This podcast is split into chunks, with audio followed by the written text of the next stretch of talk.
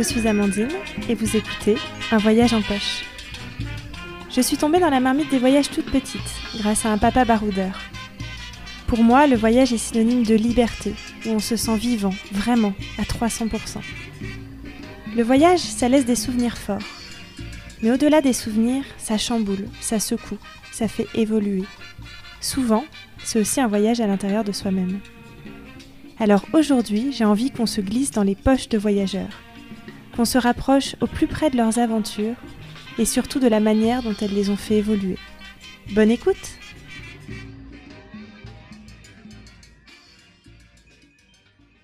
Vous pouvez retrouver cet épisode sur la web radio des voyageurs Allo la planète, soit sur leur site internet allolaplanète.fr, soit sur leur application.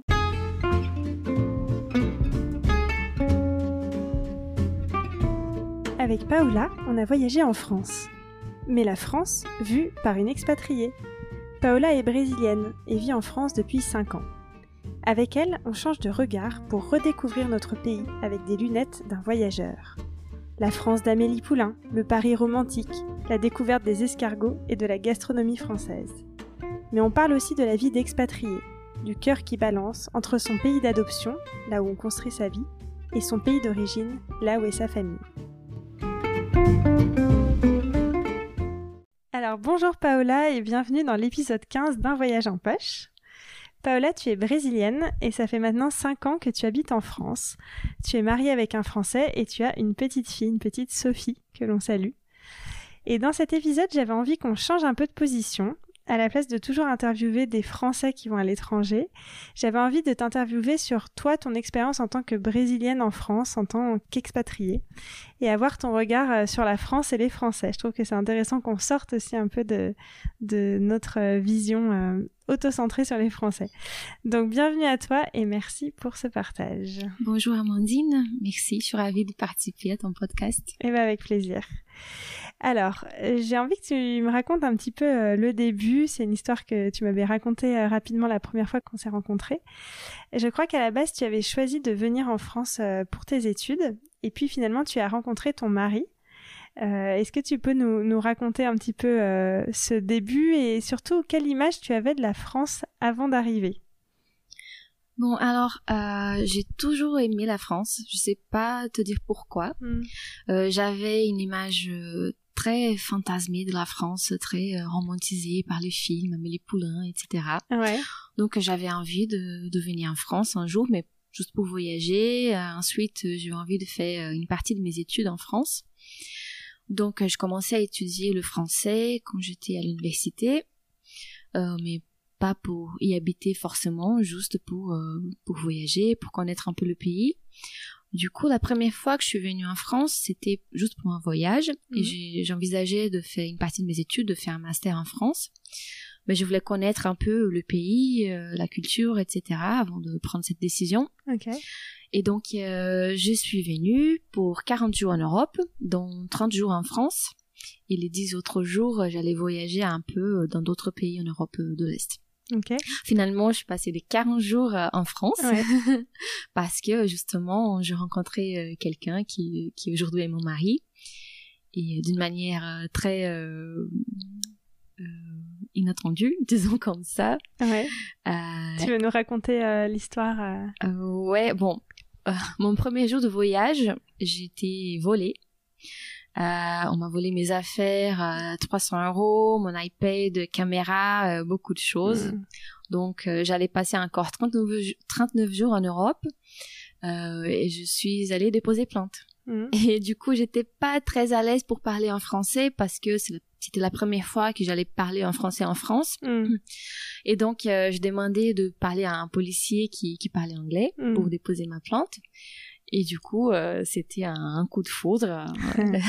on était tous les deux très timides, mais on a on a pu euh, développer un peu euh, notre discussion quand on quand, quand j'ai déposé la plante. Et finalement, il m'a invité à boire un café c'est que les policiers ne font pas tout le temps. euh, et finalement, on s'est plus jamais quitté. Donc, il, m'a accompagné lors de mon voyage.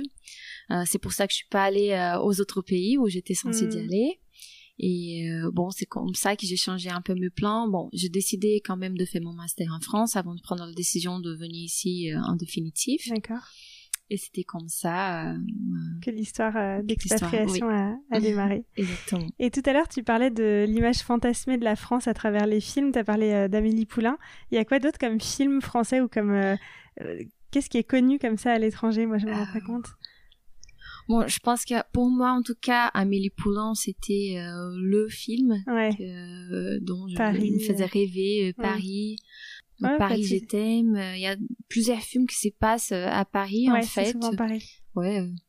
Et qui m'ont donné envie de, de, connaître la ville, mais toujours avec cette image très fantasmée, mm. romantisée d'une Paris très différente. Bon, c'est vrai que Paris c'est une très jolie ville, mais euh, quand je suis arrivée à Paris, que je débarque à Gare du Nord, ouais.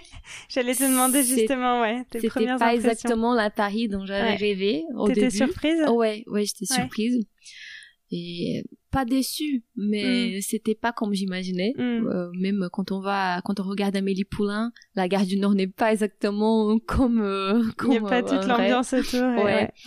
Mais euh, vu que j'avais très envie de, découvrir la ville, euh, après je me suis baladée, donc j'ai fait le point touristique euh, et d'autres endroits, donc je pu retrouver cette cette Paris que, qui m'a fait rêver un jour. Ouais, c'est Paris romantique. Ouais.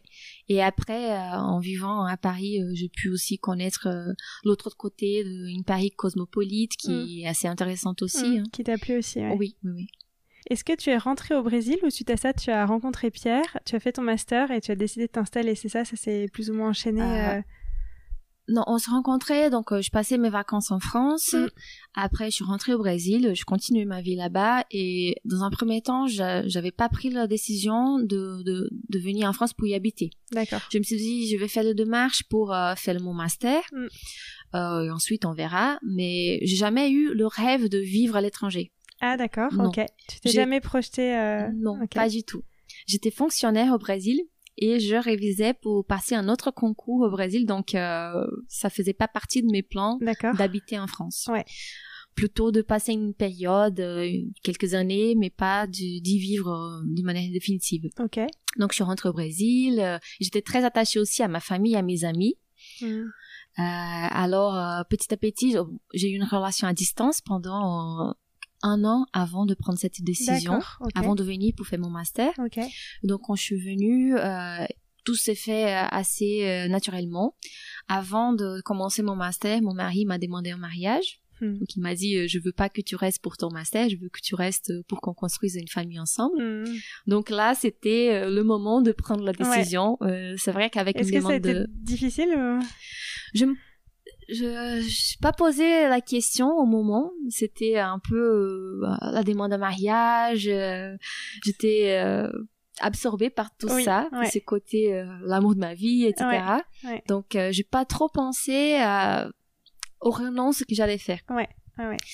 Je suis venue. Après, je me suis dit bah je vais faire mon master, je vais trouver un travail, ensuite si ça marche pas, on verra bien. Mm, j'ai mm. tous les moyens qu'il faut, soit pour y rester, soit pour rentrer. Mm.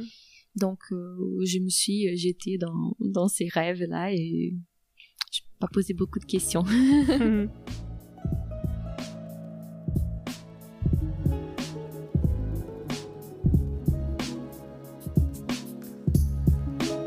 Et justement, donc tu disais que toi, tu étais très attachée euh, à ta famille, à tes amis. Euh, comment, cinq ans après, ou, même après avoir pris cette décision de rester après le mariage, est-ce que ça a été vraiment difficile pour toi, euh, moins difficile que ce que tu t'étais imaginé, au contraire plus difficile? Comment tu vis cette séparation avec tes proches? Avec ma famille, c'est toujours un peu compliqué. Surtout maintenant que j'ai une fille, donc euh, j'ai envie qu'elle puisse profiter de sa mamie, de son mm. tonton, de mes, amis, de la famille en général. Euh, pour moi, j'essaye de, de rentrer au Brésil assez souvent c'est vrai qu'avec le Covid, ça n'a pas été mm. facile ces dernières années. je suis passée deux ans sans y aller. Ah ouais, deux ans sans voir ta famille. Ouais. Après, je sais qu'il y a beaucoup de gens qui sont en France et qui n'ont pas vu leur famille aussi pendant un an, deux ans à mm. cause du Covid. Donc, euh, mm. je me disais pendant la pandémie que c'était normal, qu'il fallait tenir bon, que ça allait finir un moment. Euh, à chaque fois que je vais au Brésil, je, je me sens pas ça me manque pas d'y vivre. Je pense que je suis bien en France. Je, suis bien habituée euh, à la vie française. Ouais. Mais il y a d'autres côtés euh, que qu'on trouve pas en France. Donc je suis toujours un peu, euh, c'est un sentiment mitigé. C'est toujours partagé entre deux mmh, pays et mmh. c'est bon, je pense qu'on peut choisir de regarder ça en tant que comme une difficulté ou mm. alors comme euh, une chance de mm. voir, de pouvoir vivre un peu euh, de deux, le meilleur de deux pays. Oui, Donc ça, c'est bien aussi. Ouais, c'est clair, c'est un enrichissement en fait, et encore plus pour ta fille qui va grandir entre ces deux pays. Et qu'est-ce qui te plaît en France justement? Tu parles de la meilleure euh, partie de la France, en tout cas dont aimes profiter. Qu'est-ce qui te, qu'est-ce qui t'a plu en arrivant ou peut-être qui te plaît maintenant? Peut-être que ça a évolué aussi en y habitant. En arrivant, euh, je suis arrivée à Paris, donc euh, il y avait toujours cette image un peu romantisée de la ville, les lumières, etc. Donc euh, je pense que c'était très bien de vivre ça. J'ai pu découvrir les endroits que je voyais dans les films, mais c'était un peu genre je vis ici. C'était hmm. toujours merveilleux. J'étais toujours émerveillée de voir, euh, de me balader sur les quais de la Seine, de voir la Tour Eiffel, hmm. à Montmartre, etc. Hmm. J'ai eu la chance d'étudier à la Sorbonne, donc c'était Mm. super bien de pouvoir euh, m'asseoir dans des amphithéâtres où de grandes personnes ont étudié. Donc ça, je, voyais toujours ça en tant qu'une grande chance que mm, j'avais. Mm. Et euh, donc ça, j'ai vécu beaucoup ces rêves, mais aussi il y avait le côté de la réalité, que il fallait que je travaille, il fallait que je, je, je, continue ma vie normalement. Et donc euh, là, je pense que la, le mode de vie français me plaît beaucoup. Euh, au Brésil, il y a toujours une pression par rapport au travail, par rapport à, être productif tout le temps. Euh, par exemple, là-bas, euh, la durée de travail euh, hebdomadaire, c'est de 40 heures. Euh, donc en France, on a 35 heures, donc c'est très bien. Mm. Et là, je pense que le mode de vie français, que vous, vous profitez euh, de, de, de, fin de journée pour sortir, de faire une balade, mm. donc tout ça, ça m'a beaucoup plu le contact avec la nature, les parcs, tout ça sont des choses que Brésil ça existe, mais la manière de voir, c'est différent. Hmm. C'est différent. On voit ça différemment. Tu vivais dans une grande ville au Brésil? Dans une grande ville, oui. Dans quelle ville déjà? Ça s'appelle Belo, Horizonte. D'accord. Belo Horizonte en portugais. Ouais. Et c'est une ville qui est assez grande que Paris en, termes de population. Ok. Mais ça n'a pas, ça n'a pas le même, euh, ce n'est pas une ville c'est aussi grand en termes de population, mais c'est c'est pas la même grandeur, oui. disons comme ça. ça paraît plus gros et plus plus dense. Ouais. Et maintenant que tu es à Lyon, parce que maintenant tu habites à Lyon, qu'est-ce qui te plaît dans cette vie à Lyon qui est quand même assez différente de celle de Paris aussi Et j'imagine que ça a été aussi un choix de de quitter Paris et de vous installer à Lyon? Oui, oui, c'était un, un choix. Mon mari l'avait déjà vécu à Lyon, donc c'était une ville que qui lui plaisait. Donc il a été muté ici. Et euh, ça me plaît beaucoup le fait de ne pas prendre 40 minutes, 50 minutes de métro tous les jours pour mm. faire n'importe quel trajet. Mm. On est plus proche de la nature, on est plus proche de sa famille aussi. Je pense qu'à Lyon, les gens sourient un peu plus, les gens sont un peu plus gentils. C'est vrai qu'à Paris, les gens sont tout le temps pressés, euh, le sourire, ça manque parfois. Mm, Donc, euh, je pense que ça me rapproche un peu plus de de ces côtés amicaux qu'on avait, que, que j'avais au Brésil. Ouais, ça c'est quelque chose. Donc c'était dans mes questions. Euh, comment ça s'est passé ton intégration au début, donc au début à Paris? Déjà en termes de travail, est-ce que ça a été facile de trouver un travail? Est-ce que tu as pu exercer le même travail que tu exerçais au Brésil? Parce que je sais que parfois il y a des équivalences de diplômes, il faut rattraper des choses ou autres. Et puis est-ce que ça a été facile de rencontrer d'autres Français? Parce que parfois aussi, euh, quand on a une vie d'expatrié, on peut rester entre expatriés. Alors toi, tu étais mariée avec un Français, donc peut-être que c'est différent. Mais voilà, deux questions sur l'intégration euh, avec les Français et puis dans le travail. Comment ça s'est passé? Euh, Donc mon mari est un Français qui vivait à Paris mais qui n'est pas parisien. Donc euh, il avait pas de famille, pas beaucoup d'amis là-bas. Ça faisait pas longtemps qu'il était là-bas mm. quand, on s'est rencontrés. Donc on était tous les deux un peu dans le même dans la même situation. Mm. je peux dire qu'à Paris, moi, en tout cas, moi, je trouvais beaucoup plus difficile de faire des amis, de de se rapprocher des gens qui à mm. Lyon par exemple mm. ou euh, en campagne euh, par exemple euh, moi je mon mari il a la famille en Franche-Comté je trouve en Franche-Comté c'est plus facile aussi de mm. les gens sont un peu plus ouverts qu'à Paris euh, après au niveau de du travail des diplômes les diplômes ça dépend des relations bilatérales entre les pays donc la France et le Brésil ils ont des bonnes relations donc il y a des accords mon diplôme il est tout à fait valable en France. D'accord. Euh, comme je fais un master en France, je juste compléter mes mm. formations. Et pour trouver un travail, bon, ça, ça marchait par réseau. Ok. Euh, mais euh, dans mon domaine, c'est le droit. Ça marche plutôt comme ça. Après, dans d'autres domaines, je peux pas trop dire, mais je pense que. Pour toi, ça n'a pas été une difficulté de, de non, pas particulièrement. Non. je pense que quand, quand un étranger parle français et anglais et en mm. plus d'une autre langue, mm. c'est pas très difficile de trouver un travail. Mm. Oui, donc il y avait quand même la condition de bien parler français à partir du moment où tu as cherché un travail. Oui, oui. oui. Ouais, enfin, le français était quand même nécessaire. Euh. Ouais. Et l'anglais, c'était vraiment un plus. Et je pense que parfois, euh, on peut dépasser un français qui ne parle pas anglais, par exemple. Ouais, c'est possible. C'est vraiment un atout sur le CV. Oui. Et est-ce que c'était difficile de travailler en français au début pour toi? Non, non, c'était pas difficile parce que je maîtrisais déjà la langue, j'avais déjà fait mon master, donc je fais un mémoire en français. Ce qui était un peu plus compliqué, c'était de comprendre la, le mode de travailler en France. Ah, c'est vrai? Qu'est-ce qui était différent alors? Bah, Je pense que comme pour le master, pour les études, pour le travail, en tout cas, je peux parler de mon domaine, c'est le droit, euh, les Français sont très méthodiques. Donc, euh, hmm. les méthodes à suivre, elles sont très importantes, peut-être euh, parfois plus que, que le fond. Hmm. Et ça, c'était quelque chose que au Brésil, c'est pas du tout comme ça. Hmm. Peut-être qu'on donne plus d'importance au, contenu qu'aux méthodes. Ouais. Je pense qu'il n'y a pas une, bonne manière de faire. Euh, c'est très important les méthodes aussi. Aujourd'hui, en étant en France, euh, je vois que c'est très important. Tout est mieux organisé. Hmm. Les choses sont bien cadrées. Euh, on comprend tout de suite de quoi s'agit. Mais c'était quelque chose que j'ai dû apprendre. Ça t'a surpris au début. Oui.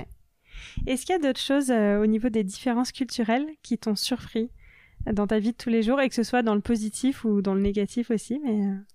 Bon, par rapport au travail aussi, je trouve que les Français font beaucoup de réunions. ah ouais, c'est euh, clair. Beaucoup de mails, beaucoup de textos, beaucoup d'appels. Ça, je pense que c'est quelque chose qui m'a changé aussi. sinon, par rapport aux différences culturelles en général, je peux dire de petites, des petites habitudes par exemple, comme, je t'avais dit, euh, au Brésil, on brosse les dents comme des fous. Donc, euh, à midi, on peut pas continuer notre vie si on brosse pas ses dents. Et en France, ça m'est arrivé quelques fois j'étais dans, dans les toilettes, dans le lavabo, en train de brosser les dents et les gens me regardaient comme si j'étais une personne étrange parce que j'étais en train de brosser mes dents à midi après avoir mangé. Oui, c'est vrai, quand tu m'as dit ça, je me suis dit, ah oui, c'est vrai que c'est quelque chose qu'on fait chez nous finalement, qui est un, peu privé presque. enfin, c'est vrai que... moi, je faisais ça à l'université, euh, au travail, peu importe, il faut absolument qu'on se brosse les dents. Et t'as gardé cette habitude du coup Ah oui, oui, oui. c'est pas possible de vivre autrement. Ouais, Mais je pense que les Français, après, j'ai compris, après le déjeuner, il y a le café, euh, parfois les pots cigarettes, donc peut-être ça, ça remplace euh, le brossage de dents. ouais, c'est moins ça. mais pour nous, ça, ça marche comme ça. Une autre petite habitude aussi qui, qui est un peu drôle pour moi, c'est le fait que en France, c'est normal de se moucher et c'est un peu dégoûtant de renifler, alors qu'au Brésil, c'est le contraire. Mm. Donc, euh, si on se mouche au Brésil, tout le monde va te regarder un peu, mais ça me dégoûte. Ah ouais, ça se fait en privé pour le coup. Oui, oui, oui, en privé, alors que renifler, c'est normal. D'accord. Ça, c'est pas bizarre.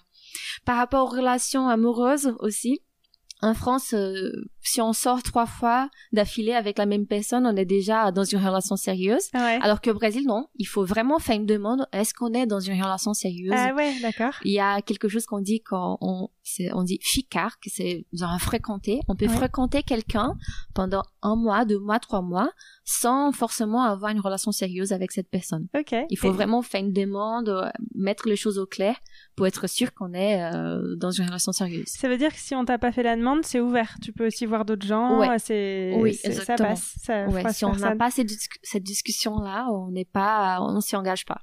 Et alors, est-ce que toi, c'était aussi dans mes questions, c'est euh, être en couple avec quelqu'un qui n'a pas la même nationalité, comment ça se passe? J'imagine qu'il y a aussi des découvertes, parfois tu te confrontes peut-être à des, ouais, des différences culturelles auxquelles tu attendais pas.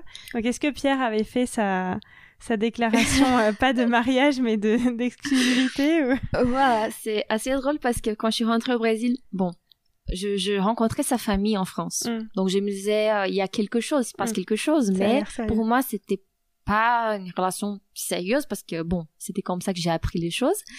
Et du coup, quand je suis rentrée au Brésil, on a eu une discussion et du coup, je lui ai dit, euh, écoute, je vais sortir, j'ai une fête et il a dit bah tu tu tu, sortiras avec quelqu'un, il y aura un garçon. je dis bah, non, mais pourquoi tu me poses la question? Non, parce qu'on est ensemble. Et là on a eu cette discussion, ouais, ça s'est fait comme ça. Et finalement, il m'a dit, pour moi, on est ensemble, pour toi, on n'est pas ensemble. Je dit, bah, bah oui, oui, bon, c'est bien d'avoir mis les choses au clair. Donc, il m'a pas fait une demande, mais presque. et sinon, sinon, je pense que par rapport aux différences entre le Brésil et la France, il n'y a pas beaucoup de différences culturelles. Mm. Je pense que quand je vois d'autres personnes, par exemple, ma belle-sœur, elle est mariée avec un, homme indien. Mm. Et là, je vois beaucoup plus de différences mm. culturelles. C'est que je vois peut-être euh, je trouve que les relations amoureuses au Brésil sont beaucoup plus euh, fusionnelles, euh, excessives parfois, un peu plus de jalousie par rapport euh, aux relations en France. Et les gens expriment peut-être plus leurs sentiments qu'en France. Au Brésil? Ouais, je ah pense, je pense qu'on est plus clair. Euh, mais bon, ça c'est mon impression à oui. moi. Ok. Peut-être c'est mon mari qui, qui a un peu... c'est vrai, c'est le pauvre Pierre qui va écouter. mais, mais non, mais je pense qu'il y a cette image qu'on a de l'homme français qui est très romantique, etc. Moi, j'ai jamais vu, en fait. Ah. Je, je, le cherche encore parce vrai, que je le cherche pas. Euh, j'aime mon mari, euh, je cherche pas un homme pour moi, mais j'ai jamais vu l'homme français qu'on voit de films. Ouais. Ouais. Justement, c'était, c'est pour toi, du coup, c'est dans les films, c'était des clichés je que t'as pas retrouvés. T'es d'accord avec moi Oui, mais moi, j'ai pas de regret. Effectivement, moi, quand je vois ces films dont tu parles, oui, enfin, pour moi, c'est cliché et c'est pas euh, comme ça que c'est en vrai, mais c'est intéressant d'avoir ton point de vue. Euh, oui, oui, je, je, sais pas, le romantisme à la française, d'où il vient exactement, je, je sais pas. Euh, par exemple, en France, c'est vrai que ça reste quand même souvent les hommes qui font le premier pas. Mm-hmm. Je sais pas, c'est peut-être ça aussi, ce côté un peu euh, galant, euh, c'est un peu plus quand même à eux de séduire. Euh, je sais pas si au Brésil c'est le je pense à, à mon époque, c'était comme ça. Peut-être les générations changent un peu. Ouais, c'est vrai. Mais ouais, c'était, c'était aussi l'homme qui faisait le premier pas. Ouais, ça reste. Euh, Donc, euh, je pense qu'au niveau de relations amoureuses, on n'a pas tant de différences culturelles que hmm. ça. Mais on vit bien. Après, on se pose pas beaucoup de questions. Je pense que la nationalité, pour nous, peu importe. Ouais, ça s'est fait naturellement. ouais. Est-ce que Pierre a appris le brésilien du coup dans votre couple euh, Comment vous gérez les, la différence de langue euh, Le portugais. euh, ouais, le portugais. Oui, voilà. ça c'est rigolo pour nous parce que euh, comme vous dites, le français, le québécois. Oui, on dit le, portugais, le brésilien. et pour nous, c'est non, c'est le portugais du Brésil. Bon, après, il y a pas de souci, je comprends. C'est forcément différent le portugais du Portugal du portugais du Brésil. Et oui, il comprend bien. Il parle un peu, après, il est un peu timide et même en français, il est pas très bavard. Donc, euh, je pense qu'il faut qu'il s'entraîne un peu, qu'il parle un peu plus. Mais il comprend très bien. Il comprend très bien. Ouais, ouais, parce que c'est important aussi d'avoir les, deux langues en commun, j'imagine. Enfin, après, chaque couple gère, mais c'est, euh, et, justement, on parle de langue, et tu as une petite fille euh, aujourd'hui, donc qui est née et que, vous élevez aujourd'hui en France. Euh, je sais que toi, tu lui parles en portugais, par exemple. Comment tu arrives à lui transmettre la culture brésilienne? Parce que j'imagine que pour toi, c'est important qu'elle ait, ses, racines aussi, même si elle grandit en France. Euh, est-ce que donc ça passe par la langue? Est-ce que ça passe par d'autres choses? Je pense que ça passe par la langue, ça passe par la manière de, de montrer mon affection, mm. euh, le fait d'être toujours en contact avec ma famille, on fait des appels vidéo. Mm. Bon, elle a un an et elle est déjà allée au Brésil deux fois. Ouais. Et j'espère qu'elle ira euh, plusieurs fois par an si mm. possible. Donc euh, peut-être à, à, travers la nourriture, les fêtes. par exemple, au Brésil, quand on chante Joyeux anniversaire, on applaudit et on chante d'une manière très très festive. Plus festive qu'en France? Ah ouais, beaucoup plus. Ah ouais, en France, tu trouves que c'est... ouais, joyeux anniversaire en français. C'est, je sais pas. c'est pas joyeux. je suis désolée, mais c'est pas très joyeux. Non, non, c'est pas très joyeux. Ah ouais, c'est vrai. Et au Brésil, on chante de manière très festive, on applaudit, on fait oui. Ouais. Donc, euh, on fait comme ça et elle applaudit. Quand on chante au joyeux anniversaire, même en français, elle applaudit. Donc, euh, je pense que ça passe par ça. À son anniversaire, on a fait de petits gâteaux brésiliens. Mhm. Donc, euh, est-ce que tu cuisines des, plats brésiliens euh, Est-ce que tu arrives à retrouver où il y a des ingrédients, peut-être des choses qui te manquent? Oui, oui, oui. Bon, pas. Ce qui me manque le plus par rapport au Brésil, c'est ce sont les fruits. Et ça, on ne trouve pas trop en France. Quand on mm. trouve, soit c'est trop cher, soit c'est pas assez mûr, parce mm. que forcément, c'est compliqué de, de voyager. Oui, c'est des fruits tropicaux, du coup. Oui, des fruits exotiques. en France, ce sont des fruits de tous les jours pour moi. Donc ça, ça me manque énormément. D'accord. Et euh, c'est quelque chose que, quand on est au Brésil, on, mange euh, tous les jours euh, de mm. la papaye, de l'ananas, fruits de la passion. Oui, c'est pas le même climat. Après, au niveau de la nourriture, j'aime beaucoup la nourriture française. Ouais, qu'est-ce qui t'a plu dans la nourriture française? Est-ce qu'il y a des choses que tu as découvert?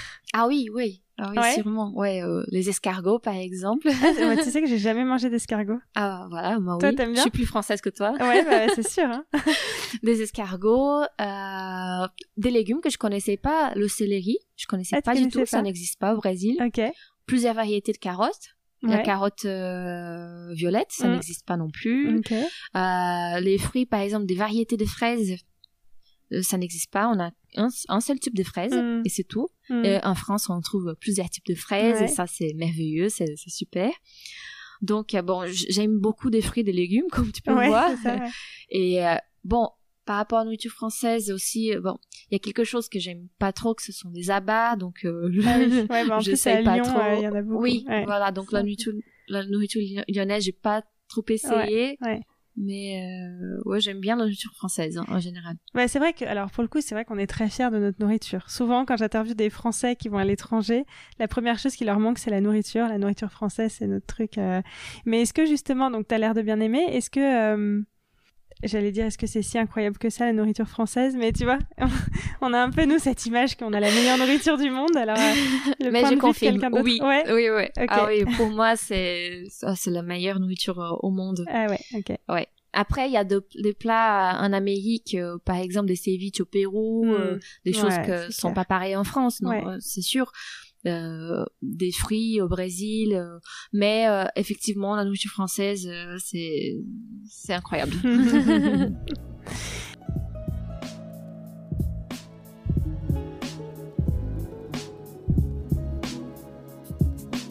Et tout à l'heure, ouais, tu parlais de, de l'expressivité, tu disais joyeux anniversaire, c'est un peu triste comme vous le faites. Euh, c'est vrai que c'est l'image aussi que j'ai au Brésil, mais moi je suis jamais allée, mais euh, je suis allée en Amérique latine et effectivement les gens étaient quand même beaucoup plus expressifs, il y avait une certaine chaleur. Euh. Est-ce que c'est quelque chose que tu, ouais, qui te manque, que tu retrouves moins en France Ah oui, ouais, tu, oui. tu le trouves? Je pense que les Français, c'est pas que vous êtes froid, mais on, a l'impression que vous êtes un peu distant, hmm. un peu froid, un peu sérieux. Hmm. Et parfois, moi, je, peur d'être trop expressive ou mm. alors de je sais pas de d'aller trop loin dans, dans l'intimité de quelqu'un. Ah oui d'accord c'est vrai que nous au Brésil quand on, on trouve d'autres d'autres on rencontre d'autres personnes directement on se parle on discute euh, alors que je fais toujours la blague avec mon mari que quand on voit un Brésilien on va direct lui parler d'où tu viens, euh, comment tu t'appelles, qu'est-ce que tu fais ici, alors que lui, quand il est au Brésil, qu'il voit d'autres Français, il s'éloigne. ah ouais, à ce point-là. Donc, euh, il a pas pas tellement envie de discuter avec d'autres Français, alors ah que nous, des Brésiliens, on se retrouve euh, n'importe où dans le monde, on, on, a envie de, de discuter, oui, on a vrai, envie de parler. ah oui, oui, avec les Français, ouais, c'est vrai que nous, à l'étranger, on n'a pas forcément envie de se rencontrer entre Français. c'est vrai, c'est un peu triste. je réalise effectivement, ouais. T'as été confronté quand tu dis parfois j'ai un peu peur que ce soit trop. Des fois, tu as eu des expériences négatives ou je sais pas, on t'a as eu l'impression que tu as fait un faux pas ou quelque chose qui a été du coup euh, mal compris? Euh, souvent, euh, je pense que parfois je me dis est-ce que j'aurais dû dire ça? Est-ce que c'est poli de dire ça? Est-ce que c'est pas trop de dire ça? Hmm. Mais bon, après j'ai jamais eu un retour négatif. Et bon, les gens me trouvent normalement, me trouvent souriante, hmm. expressive, je pense. Hmm. Mais jamais une mauvaise expérience, non. D'accord. On n'a jamais été méchant envers moi. Ouais, c'est ça. Mais c'est peut-être une impression qui parfois me bloque un peu. Euh, d'aller plus loin dans une discussion avec un Français. Le fait que, que, la personne soit un peu sérieuse, ne sourit pas trop. Ah, oui. Mais comme je te dis, je trouve qu'à Lyon, c'est déjà différent hmm. par rapport à Paris. Ouais.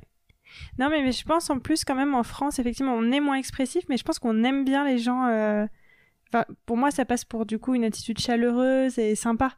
Donc effectivement, peut-être que nous, on est moins, on l'exprime moins, mais par contre, j'imagine qu'on est assez réceptif. Bon, là, je parle en mon nom, mais j'ai quand même l'impression que c'est plutôt bien vu en fait d'être comme ça, d'être euh, très avenant. Euh, oui, oui. C'est peut-être juste des choses que nous, on n'ose pas faire, mais on, aime bien que quelqu'un d'autre le fasse tout à fait. Ouais. ouais. tout à fait. À chaque fois, quand j'ai rencontré d'autres Français, des Français d'ailleurs, euh, que ce soit au travail ou à l'université, les gens étaient curieux de, de me poser des questions. comment c'était ma vie au Brésil? Euh, Qu'est-ce que je faisais ici?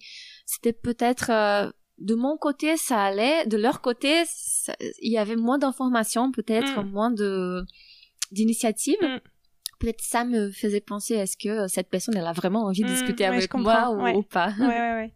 Ouais, c'est intéressant d'avoir ce regard. Est-ce qu'il y, est y, a des choses qui te manquent du Brésil euh, que tu es contente de retrouver quand tu retournes là-bas? Comment, comment se passent d'ailleurs tes retours là-bas? Tu disais tout à l'heure que tu étais contente juste, tu te disais bah, ça me manque pas au point de vouloir retourner vivre, donc tant mieux, ça veut dire que tu as trouvé ton équilibre, mais est-ce qu'il y a quand même des choses où tu, à part la nourriture, c'est quelque chose de très important. Les fruits, la mer, les plages au Brésil, c'est en France, euh, bon, en tout cas, moi, je connais pas une plage pareille. Ouais. C'est une autre ambiance. Le fait d'avoir déjà, il y a certaines plages où on trouve des cailloux. Je comprends pas trop ce, principe d'avoir des cailloux. C'est pas une vraie plage. ouais.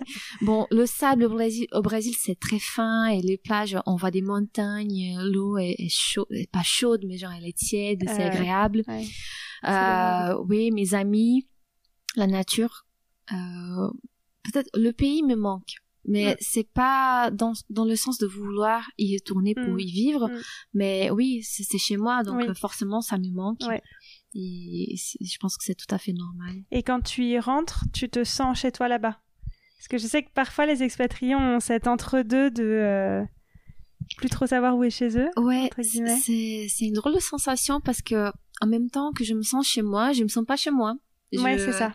Ouais, je, c'est, c'est très bizarre comme sensation parce que je me sens pas complètement chez moi. Ouais. Et à un moment donné, je, j'ai envie de retourner en France. Ah oui, d'accord. T'en ressens le de, de, de, venir chez moi. Euh, après, je sais pas si c'est la France ou c'est, c'est, parce que c'est chez moi. Oui où euh, il y a ma vie, euh, mon travail, mon mari, ma fille, etc. Mm.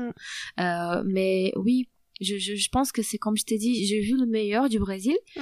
mais je me sens plus chez moi. Je, je me vois pas vivre là-bas en ces moments de ma vie. Mm. Peut-être que plus tard, j'y retournerai. Ouais. ouais. On, a, parfois on en parle, peut-être passer quelques années là-bas.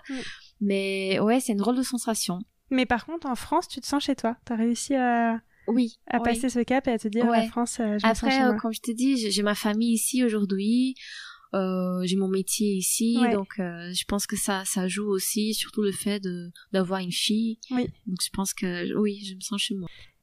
Ah oui, alors il y a, y a un petit une petite phrase que j'aime bien, enfin j'aime bien poser cette question à ceux qui partent en voyage, c'est avant de, de, partir en voyage, avant d'aller dans ce pays, euh, je n'avais jamais, parce que je trouve que quand on voyage, on, on teste toujours plein de choses nouvelles et on se rend compte à quel point on a parfois dépassé ses limites. En tout cas, on s'est enrichi. Du coup, est-ce que toi, euh, tu arriverais donc à faire cet exercice inverse? Mais avant de venir en France, je n'avais jamais. Euh, en tant que touriste, quand je suis venue en France en tant que touriste, je n'avais jamais fait un voyage aussi long toute seule. Ah ouais, d'accord. Donc je suis venue passer 40 jours avec moi-même. Ouais. Je rencontrais Pierre, mais c'était pas prévu. Oui, Donc de base, euh, je, devrais passer 40 jours toute seule. Oui, oui, Et c'était une aventure pour moi. Mm. Euh, je peux dire qu'avant de venir en France, j'avais jamais mangé des escargots. euh, mais sinon, je pense que maintenant que j'ai vu en France, avant de vivre aussi, jamais, j'avais jamais pris du temps pour moi-même sans me, sans culpabiliser. Ah, je pense que oui. Au Brésil, comme on a cette pression de mm. travailler beaucoup, mm. travailler le week-end, travailler les soirs, ah euh, faire toujours une formation, suivre un cours, euh, euh, aller à la salle de sport, on n'arrête pas. Mm. On n'a pas le droit d'aller se balader, de se poser ah ou de dire il est 19h, 20h, je vais juste me poser, lire un livre. J'avais pas le temps de lire, j'avais pas. C'est pas qu'il y a maintenant j'ai beaucoup de temps, mais je pense qu'en France, on, on travaille et quand le travail est fini, le travail est fini. Et c'est ça l'impression que j'ai eue euh, quand j'ai travaillé euh, euh, dans, dans mes travails. Et je pense que j'avais jamais pris le temps pour moi-même sans culpabiliser. Mmh, c'est intéressant. Oui, en France, on, on s'autorise effectivement, c'est pas mal vu. Oui, et je pense que aussi le fait d'avoir un, un, un, droit social qui est qui est très très important. Oui, oui beaucoup de droits qui, qui vous permettent de, de, faire ça. Oui, oui, complètement. Du coup, le Brésil, effectivement, ça se rapproche de la, de la culture américaine aussi, enfin, euh, états-unienne. C'est entre, les deux. C'est entre les deux. D'accord. Euh, on a des bases françaises, mm. italiennes, mm. Et, mais euh, on a beaucoup d'influence des États-Unis. Mm. Ouais.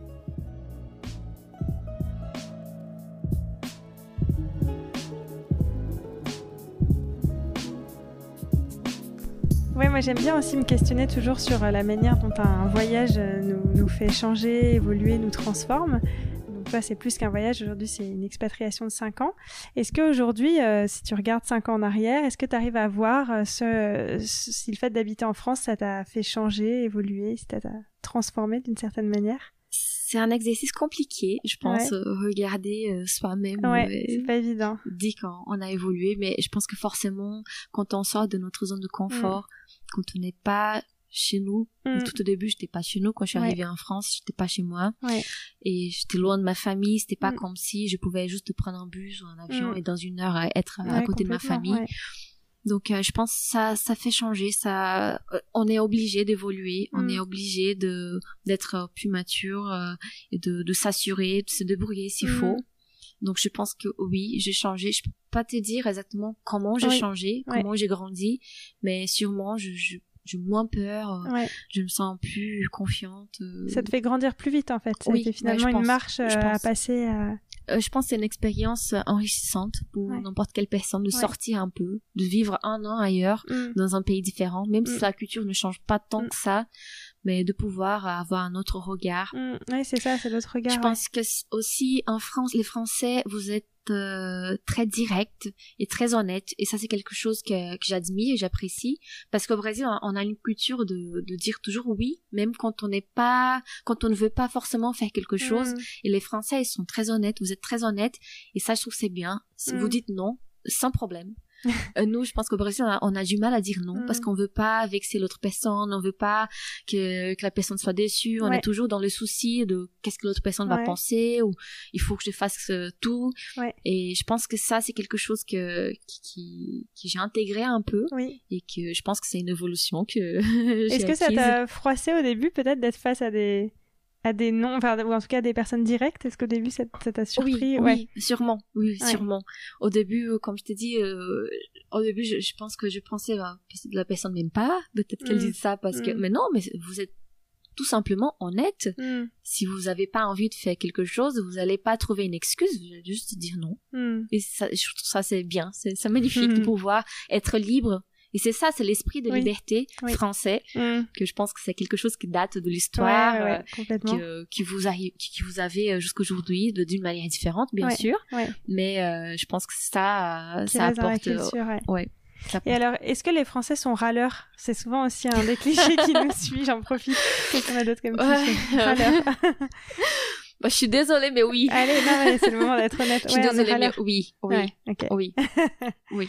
Je suis d'accord. Vous êtes râleur euh, pour des petites choses.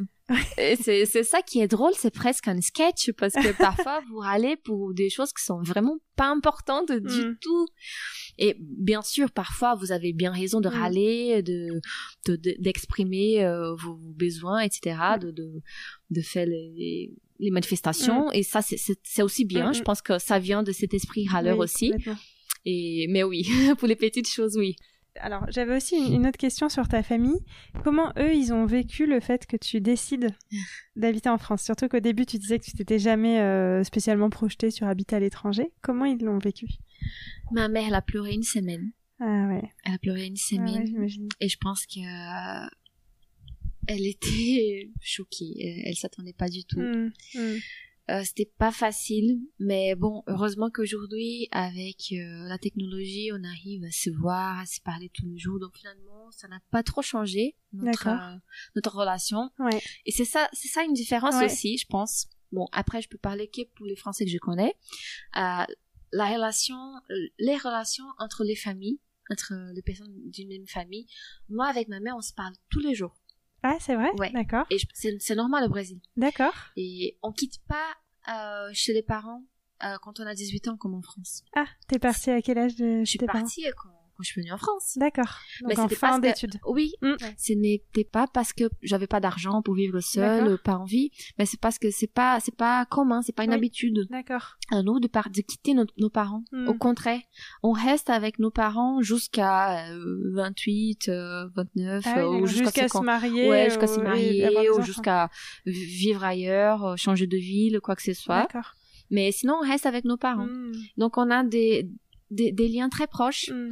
Et euh, je sais pas si tous les Français sont comme ça, mais par exemple, mon mari, il parle pas tous les jours avec sa maman. Non, ouais. non oui, c'est pas si commun chez nous. Ouais, c'est vrai. Et nous, on se parle tous les jours. Donc même en étant justement en France, tu as réussi à maintenir ce lien. Oui, exactement. Il s'est pas perdu. Oui, on se parle tous les jours, on s'appelle tous les jours. Ah ouais, c'est dingue, d'accord. Ouais. Et est-ce que le fait que tu es forcément un enfant, donc que ta maman soit et sa petite fille à l'étranger, euh, comment elle l'a vécu ça? Est-ce qu'elle s'est habituée à l'idée et finalement c'est devenu aussi naturel de voir sa petite fille en vidéo Je pense, je pense qu'elle est toujours un peu triste de ne pas pouvoir être avec sa petite fille tous les jours parce que forcément un enfant grandit euh, à chaque fois qu'elle la voit, elle a déjà changé. Mais pareil, elle la voit sur euh, sur une appel vidéo. Donc je lui envoie des photos tous les jours, donc je pense que ça remplace un peu le manque. Oui, tu essayes de mm. maintenir le lien, ouais. Ouais. Est-ce que c'est pas dur pour toi justement de te sentir un peu euh... bah le mot c'est pas coupable mais tu vois ce que je veux dire d'avoir pris ce choix toi tu as ce choix de vivre en France tu sais que c'est très dur pour ta mère et ou en tout cas que ça l'a été au moment où tu as pris cette décision. Euh... ouais t'as as réussi à faire la part des choses et te dire bah c'est aussi ma vie et, et mes choix euh, c'est pas évident non, ça. Non, c'est très difficile. Je J'essaie de ne pas trop y penser parce que euh, je pense que ma mère, ben, à un moment, elle va vieillir. Mm je sais pas si un jour elle tombe malade que je mm. suis pas juste à côté pour aller tout de suite mm. donc c'est quelque chose qui est très difficile. Après quand elle a quitté ma mère elle habitait dans une petite ville et elle a quitté sa maman aussi quand elle était très jeune. Et à l'époque il y avait pas d'avion comme aujourd'hui. Mm. donc euh, ça prenait deux heures aussi pour qu'elle aille voir sa maman. Donc c'est un peu pareil. Elle a quitté sa ville pour vivre sa propre vie pour se marier pour faire ses études etc et je me dis que c'est un peu pareil. Oui, complètement. Tu vis ta propre vie, bien sûr. et là, j'ai construit ma famille. Donc, je pense que depuis que j'ai ma fille, ça, ça m'a beaucoup aidé mm. à passer un peu euh, sur cette question-là. Mm, mm. Et je pense qu'elle est aussi euh, beaucoup plus heureuse de me voir heureuse. Et on se voit souvent, dès qu'on peut. Elle viendra en France bientôt. Euh, elle est déjà venue en France? Elle est déjà venue en France, oui. Elle est déjà venue quelques fois. Oui. Mais comme tu dis, oui, c'est que maintenant, toi, tu construis ta vie ici, et c'est vrai que du coup, c'est un, vrai projet de vie euh, d'être en France, et c'est pas seulement euh, oui, une envie comme ça de partir en voyage. Je sais pas euh, comment ça va être hmm. pour sa vieillesse, par exemple. Oui. Okay. Je sais pas comment on, va bah, faire. Bon, le moment venu, on va, on va voir comment on fait. Mais peut-être qu'on va habiter au Brésil pendant une période hmm. ou pas, on hmm. verra. Mais oh non, c'est pas facile. C'est pas facile de ne pas être là à côté de tes proches.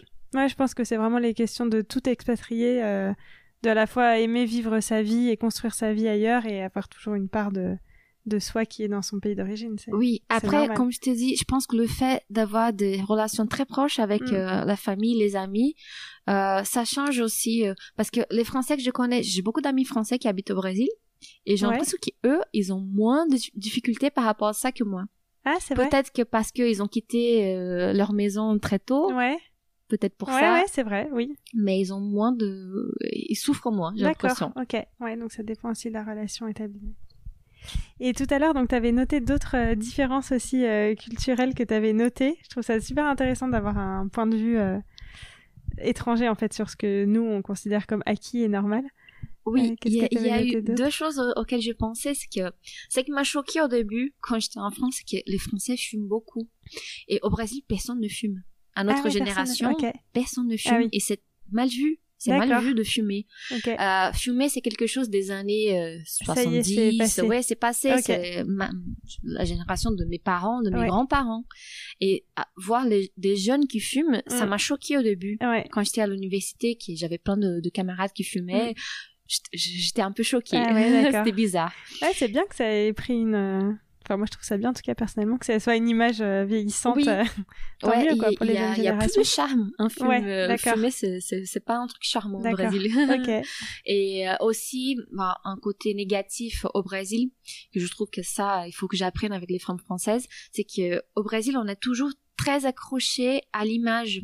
Euh, L'esthétique, elle a une, ça a une importance euh, euh, excessive à mon mm, avis. Mm. Euh, je pense c'est pas pour rien qu'on a toujours euh, la dépilation à la brésilienne, le lissage à la mm, brésilienne, toujours des, des, des, interventions à la brésilienne parce que qu'effectivement les femmes, les, personnes, les hommes aussi, mais surtout les femmes, elles sont très attachées à leur image, à l'esthétique c'est une pression, bien mm. sûr, de, de l'image. Je pense que si ça remonte aux États-Unis, mm, peut-être. Mm.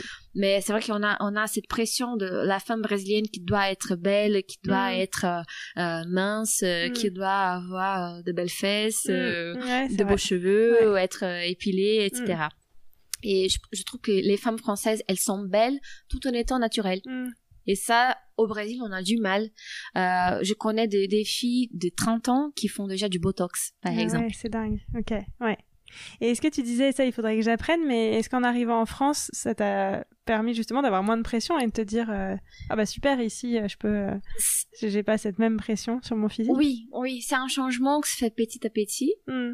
Euh, mais oui, oui, carrément, euh, j'ai moins de pression. Je, je me sens pas euh, cette, il n'y a pas cette pression d'être tout le temps belle, tout le temps maquillée, tout le mm, temps, d'être mince, tout le temps. Genre, je, trouve c'est marrant parce que un jour je m'appelle ma belle-sœur qui m'a dit ah à Noël j'ai trop mangé, j'ai grossi une femme brésilienne, elle, elle aurait jamais dit ça. Ah, c'est vrai? Le, le 25, le 26, dès que la salle de sport est, est rouverte, elle allait à la salle de sport ah, pour euh, perdre le poids qu'elle a acquis, ou alors elle, aurait pas mangé autant à Noël pour ne pas grossir, tu vois. Il y a ou elle l'aurait pas dit aussi. Oui, elle l'aurait pas, dit, non, elle aurait pas avoué. Non, elle l'aurait pas avoué. Oui, c'est Ah, c'est intéressant. Ouais. Bon bah super, bah merci. Moi ça me, je trouve ça toujours hyper euh, hyper intéressant ces petites euh, anecdotes culturelles. Et alors pour euh, clôturer cette interview, j'ai un petit jeu que j'aime bien faire dans chaque épisode, qui est le jeu des cinq sens. Où l'idée c'est vraiment de se dire que quand on voyage ou qu'on est à l'étranger, je trouve qu'on est très réceptif à ce qu'on voit, ce qu'on entend, ce qu'on goûte, parce que c'est différent justement ça peut être nouveau. Donc est-ce qu'il y a des choses qui te viennent à l'esprit si je te parle de quelque chose que tu as entendu, d'un son? Euh, je vais dire un, cliché, parce que si j'entends Edith Piaf, ça me remet à la France des, des rêves, à la France romantique, ouais, fantasmée. Euh, Et c'est vraiment mm. quelque chose que quand, quand j'écoute la foule, automatiquement, je, je, me, je suis à Paris, à mm. Montmartre. Mm. Euh, c'est quelque chose qui me rappelle direct la France. Ok. Et c'est vrai que je suis en train de t'imaginer arriver à Gare du Nord euh, la première fois avec l'image d'Edith Piaf euh, qui chante à Montmartre. Ouais, euh. C'est vrai que ça t'as dû avoir un petit choc quand même sur et que tu t'es fait voler toutes tes affaires en plus. Ouais, ouais, ouais. Est-ce que tu as quelque chose qui te vient à l'esprit si je te parle d'une odeur? Moi, je dirais, c'est toujours côté romantique. Je suis désolée, mais l'odeur de mon chéri. c'est quelque chose que c'est direct. La France pour moi, c'est l'odeur de quand on s'est rencontrés. Hmm. C'est quelque chose que m'apporte directement dans un moment magique de ma vie. Hmm. Mais sinon, bon, la bouffe. la nourriture française, peu importe si on est dans une fromagerie ou, dans un resto, euh, quand on, on sent l'odeur de, de, la nourriture française. les boulangeries. Ouais, ouais, c'est, c'est aussi magique. Le chéri et la bouffe. Est-ce qu'il y a quelque chose justement euh, dans les goûts, quelque chose que tu as goûté? Euh, Oui, le goût, euh, le comté. C'est quelque chose que j'ai découvert en France. Et euh, les variétés de fraises. ah oui, c'est les deux. Ce sont les deux choses. Le comté, en plus, tu disais que Pierre est de Franche-Comté, c'est ça donc Oui, as découvert au bon endroit. Ouais. j'ai découvert le comté à Paris, la première fois que je suis venue. Ouais. Mais oui, effectivement, après, je suis allée en Franche-Comté. le fromage en général, mais le comté, ça reste mon fromage préféré. Et est-ce que quelque chose que tu as vu? Oui. Alors là, quelque chose que pour vous, c'est normal, mais pour moi, c'était vraiment magique. C'était la première fois que j'ai vu de la neige. Ah ouais, c'est intéressant. Il n'y a pas de neige au bah Brésil. oui, bien Il n'y a pas de neige. D'accord, on n'avait jamais vu avant. On est dans un pays tropical. Bah la neige, ça n'existe pas pour nous. Tu n'avais pas ah. voyagé avant dans un autre pays Non, en plus à Noël, il fait chaud. Oui, bien sûr. ouais, ouais. Donc, euh, ouais, c'est quelque chose. Mes amis français, quand ils vont au Brésil, ils disent, bah, c'est pas Noël parce qu'il n'y a pas de neige, il fait pas froid. Ouais. Et pour moi, c'est le contraire. Euh, quand j'ai vu la neige la première fois, j'étais euh, comme un enfant. Ah c'était c'était fou, c'était magique. Euh, en plus, on est allé en Alsace, il y avait de la neige partout, des montagnes neigées, c'était vraiment magique. Et je pense qu'à chaque fois que je vois neiger, je vois les flocons. C'est pour moi, c'est toujours quelque chose de magique. quelque chose de magique. Ah, c'est trop bien. Je trouve ça génial parce que nous, bah, en grandissant en France, on se souvient pas de la première fois qu'on a vu la neige et je trouve ça toujours chouette d'entendre te dire effectivement ça doit être. Et il y a toujours un côté magique en fait, je trouve avec la neige, même quand on la connaît tous les ans, tu sais, cette ambiance quand il neige. ouais, euh. après 20, 25 ans, je connaissais pas, donc euh, c'était c'était vraiment magique. Et Noël, justement, tu disais, donc, euh, comment t'as vécu, petite parenthèse, mais ton premier Noël en France? Ah oui, oui, c'est très intéressant aussi, oui, parce que déjà, pour le repas français, les fêtes en général, le mariage, c'est très différent. Ouais. Donc, Noël en France, on reste 8 heures assis. Et ça, pour moi, c'est choquant parce qu'au Brésil, on mange beaucoup aussi, pas autant à Noël, mais on bouge. On, on, reste pas assis. Disons qu'on fait un gros apéro dînatoire et après on, on fait un petit repas. Mm. Mais quand on, en fait le repas, on a déjà trop mangé, donc ça dure pas longtemps. Mm. Et en France, il y a, y a euh, cette, euh, cette tradition mm. de s'asseoir, prendre l'apéro, etc.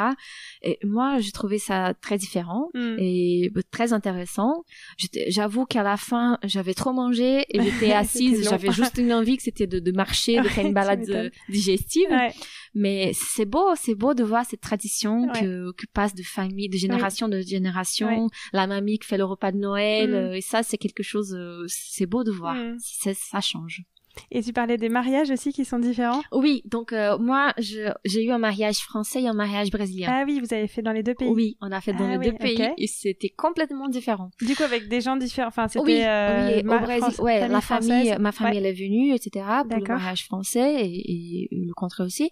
Mais le mariage au Brésil c'est plutôt une grande fête où on fait comme, comme à Noël, on fait un, grand apéro dînatoire. Ouais. Euh, on boit je pense qu'on boit moins qu'en France. c'est vrai qu'on boit moins, mais on mange moins aussi et on danse plus. Ah, et alors qu'en France, on s'assoit, on mm. fait, euh, on fait euh, l'entrée, après on se lève, on mm. danse un peu, après le, mm. dîner. Donc euh, c'est une dynamique différente. Les fêtes sont sont très différentes. les deux sont très bien. Je trouve c'est bien d'avoir vécu ces deux expériences. C'est super d'avoir eu deux mariages en fait. Oui, c'est marrant on a bien profité de deux, c'était super. Et au niveau des, des traditions, du coup, je fais une petite parenthèse sur le mariage, mais euh, par exemple en France, on a un peu des étapes clés du mariage, euh, c'est pas les vœux, l'échange des alliances, euh, la danse des mariés, ce genre de choses. Est-ce que il y a des choses qui t'ont qui étaient différentes et des choses qui se dans le mariage brésilien qui sont un peu clés aussi Non, c'est à peu près pareil, Ouais. Après, au Brésil, nous, on a fait le choix de faire le mariage religieux au Brésil et de faire le mariage à la mairie en France. D'accord. Et nous, on a eu une fête euh, aux deux. Ouais. Donc, euh, ouais, je pense que la famille de mon mari n'est pas forcément une famille euh, très attachée à la religion. Mhm. Donc, on a choisi de faire le mariage religieux au Brésil pour ça. Parce que pour ma mère, c'était très important, pour ma famille là-bas. Et mais je pense qu'on a, on a fait l'échange d'alliances deux fois. et oui, c'est surtout la fête qui, qui change le plus, je pense. Ouais. Ok. Et enfin, pour finir, est-ce qu'il y a quelque chose que tu as touché, ressenti, senti, touché, euh, qui t'a marqué? J'ai beaucoup réfléchi à ça. C'est très, euh, c'est très difficile toucher. Bon, je peux, pourrais dire la neige, mais bon, ça reste euh, la neige, c'est pas incroyable. Bah si, euh, quand même, ouais, ça a dû... Enfin, pour toi, pour une première fois euh, adulte, effectivement, ouais, ça a dû te marquer. mais moi, euh, je pense plutôt le fait, quand j'étais dans les amphithéâtres à la Sorbonne, le fait de toucher le bois. Hmm. Je me rappelle de cette sensation, la hmm. première fois que j'ai touché le bois, euh, des tables là-bas, et je me suis dit, là, il, il il a vécu, euh, il, s'est passé des choses, ah des, gens qui, qui sont très importants. Et euh, c'est peut-être un, souvenir que j'ai. Ouais, Toucher quelque chose, mais sinon, toucher, je pense c'est très difficile. Non, ouais, c'est pas évident. Ouais, il n'y a pas un animal différent que j'ai touché en France. Euh, oh non. Ouais, non, mais c'est super. Hein. C'est parce que du coup, à chaque fois, ça rappelle les souvenirs. là de Quand je t'entends avec la Sorbonne, effectivement, il y a aussi tout le, le poids de l'histoire française qui est quand même ah très présent aussi dans notre culture, une histoire très ancienne et qui est c'est peut-être ça aussi qui est. Ah ouais, ouais, c'était, pour moi, c'était incroyable. Les amphithéâtres, euh, être euh, dans une université comme ça, euh, c'était, c'était vraiment quelque chose. Ouais, ouais, Eh ben écoute, merci beaucoup. Merci à toi. et c'est hyper intéressant d'avoir la vision de quelqu'un d'autre sur notre pays pour sortir un peu aussi, mettre des lunettes d'une autre culture et sortir un peu de nos, des choses qu'on pense acquis. Donc, merci beaucoup pour cet échange. Merci à toi, Mandy. À bientôt. À bientôt.